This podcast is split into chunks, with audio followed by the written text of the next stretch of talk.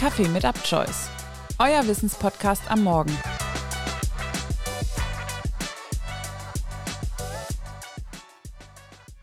Herzlich willkommen zu einer neuen Folge von Kaffee mit UpChoice aus dem Bereich der Psychologie.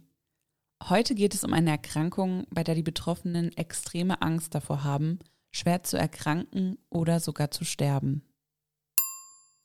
Triggerwarnung. Heute geht es um Ängste, Krankheit und Tod sowie um Depression und Suizid. Wenn dich diese Themen triggern, lass diese Folge lieber aus. Hypochondrie ist eine somatoforme Erkrankung. Dies bedeutet, dass die Betroffenen fest davon überzeugt sind, unter einer körperlichen Erkrankung zu leiden. Häufig haben diese auch Schwierigkeiten, psychische Ursachen als Grund zu akzeptieren. Charakteristisch für Hypochondrie sind Ängste davor, an einer schweren körperlichen Erkrankung zu leiden. Hier werden vor allem Erkrankungen befürchtet, die ein langes Martyrium oder sogar den Tod bedeuten würden. Zu den gängigsten Erkrankungen, vor denen sich Betroffene fürchten, gehören Herzinfarkt, Schlaganfall oder auch Krebserkrankungen. Die Ängste können vorübergehend auftreten, aber auch überdauernd sein und die Lebensqualität deutlich einschränken.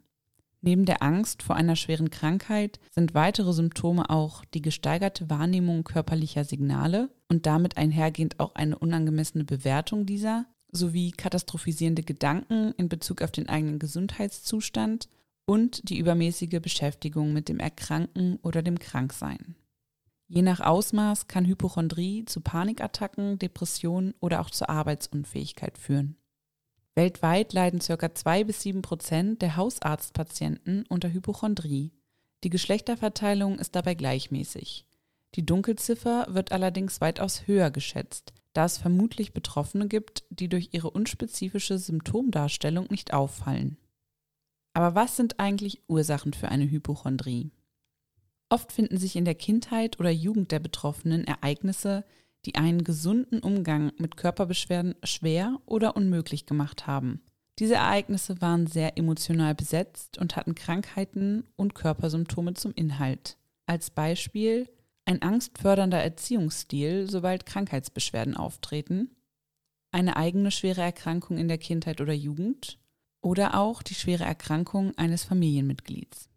Dadurch könnten sich in der Kindheit Leitsätze wie Krankheiten sind immer lebensbedrohlich oder Gesundheit ist hundertprozentiges Freisein von Körperbeschwerden manifestieren.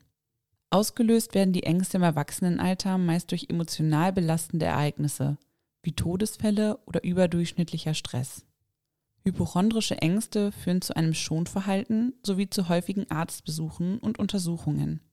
Ständige Recherchen im Internet können die eigenen Ängste weiter verstärken. Zudem führen ständige Selbstuntersuchungen sowie Rückversichern bei Familie und Freunden zwar kurzfristig zur Beruhigung, aber langfristig eher zur Verstärkung der Symptomatik. Janette hat Hypochondrie. Die junge Mutter ist gefangen in ihrem Krankheitswahn. Janette beschreibt, dass es bei ihr schleichend im Jugendalter begonnen habe. Sie habe damals eine Freundin gehabt, die häufig an Kopfschmerzen litt.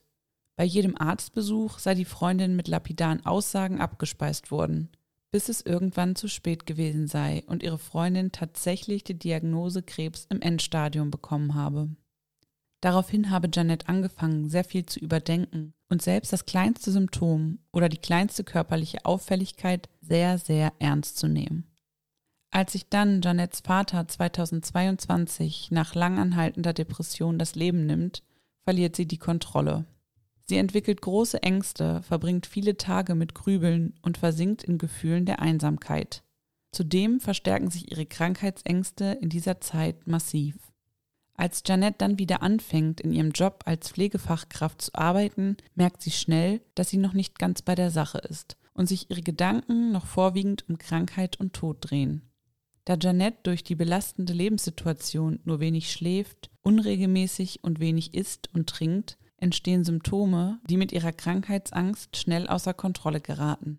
Janette beschreibt, dass sie zu der Zeit häufig Taubheitsgefühle im ganzen Körper gehabt habe und zudem auch das Gefühl, dass sich ein Fremdkörper in ihrem Kopf befinde.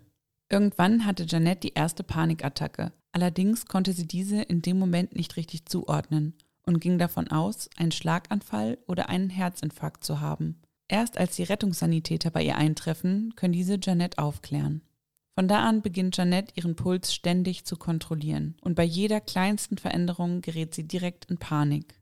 Irgendwann lässt sich Janette stationär im Krankenhaus aufnehmen und komplett untersuchen. Dort bekommt sie die Diagnose Hypochondrie. Zu Beginn wollte Janette nichts von einer Psychotherapie wissen und fühlt sich missverstanden.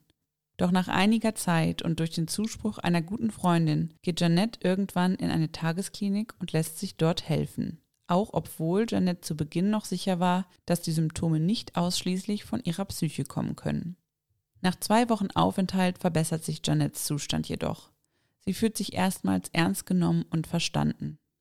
Auch wenn Janet noch lange mit ihrer Krankheit zu tun haben wird, ist sie durch ihr stärkendes soziales Umfeld und die Therapie auf dem richtigen Weg.